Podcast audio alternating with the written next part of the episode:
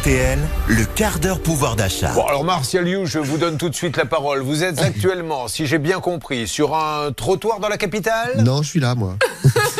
Pardon? Vous avez dit Martial Oui, Ah non, je suis désolé. Olivier Levert.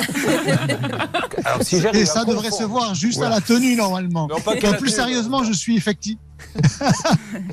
je suis effectivement euh, à Paris parce que je pars pour une journée magasin qui va me mener jusque dans les Ardennes, au Cora de Villers-Semoz, figurez-vous. Et euh, je suis devant un Franprix parce qu'il se trouve que c'est mon point de départ ce matin, un Franprix dans le 15e arrondissement de Paris. Vous savez tout. Ah, Olivier, on parle de ces paniers anti-inflation. Alors c'est vrai que tous les médias en ont. hein. Il y en a sur toutes les chaînes de Mmh. télé, sur toutes les radios. Je crois que c'est RTL qui avait lancé. Absolument. Il y a plus de 18 mois maintenant, on a été les premiers. Alors, est-ce qu'on fait vraiment Dites-nous la vérité maintenant. Et, euh, vous avez le droit de- de- d'être contre RTL aussi, hein, si vous le souhaitez, ou M6. Mais est-ce qu'on fait vraiment Non, non. des économies?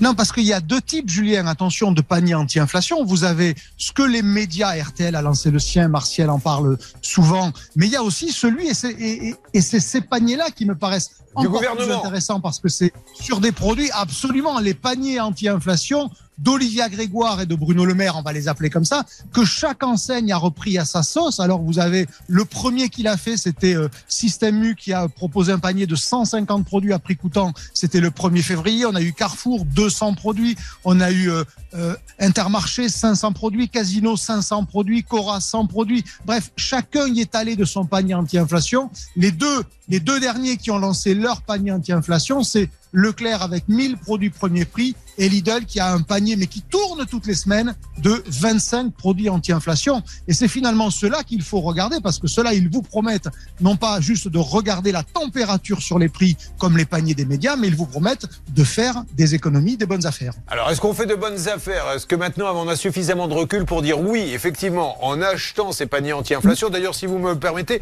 nous avons Isabelle avec nous dans le studio qui participera tout à l'heure. Il lui est arrivé un truc assez exceptionnel à sa maman. Vous utilisez, vous, les paniers anti-inflation, Isabelle?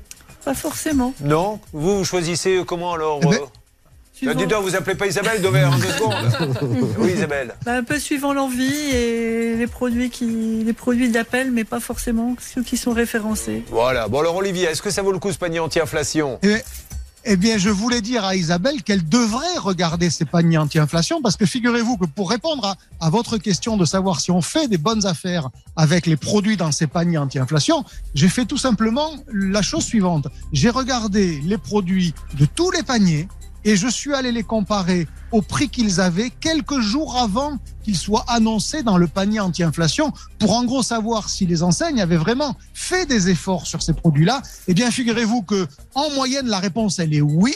J'ai trouvé une baisse de prix, et ce sont des centaines de produits que j'ai regardés naturellement. J'ai trouvé une baisse de prix de 5%. Ça veut dire que euh, sur ces produits-là, et avec la réserve qui est que ce ne sont qu'une petite partie de tous les produits vendus dans un magasin. Il y a entre 20 et 40 000 produits dans un hypermarché. Donc c'est la logique de l'îlot euh, dans une mer entière. Mais malgré tout, quand vous regardez les produits du trimestre anti-inflation, des paniers anti-inflation, ben, en moyenne, ce sont des prix qui ont baissé de 5%. Alors ça peut même aller jusqu'à moins 18% pour Cora en moyenne, c'est pour vous dire. Alors ils avaient peut-être des prix plus hauts avant que les autres, mais ça n'empêche que les prix ont factuellement baissé. Donc quand les enseignes vous disent qu'elles ont fait des efforts, la réponse elle est oui. Vous pouvez les suivre, en tous les cas sur ces produits-là.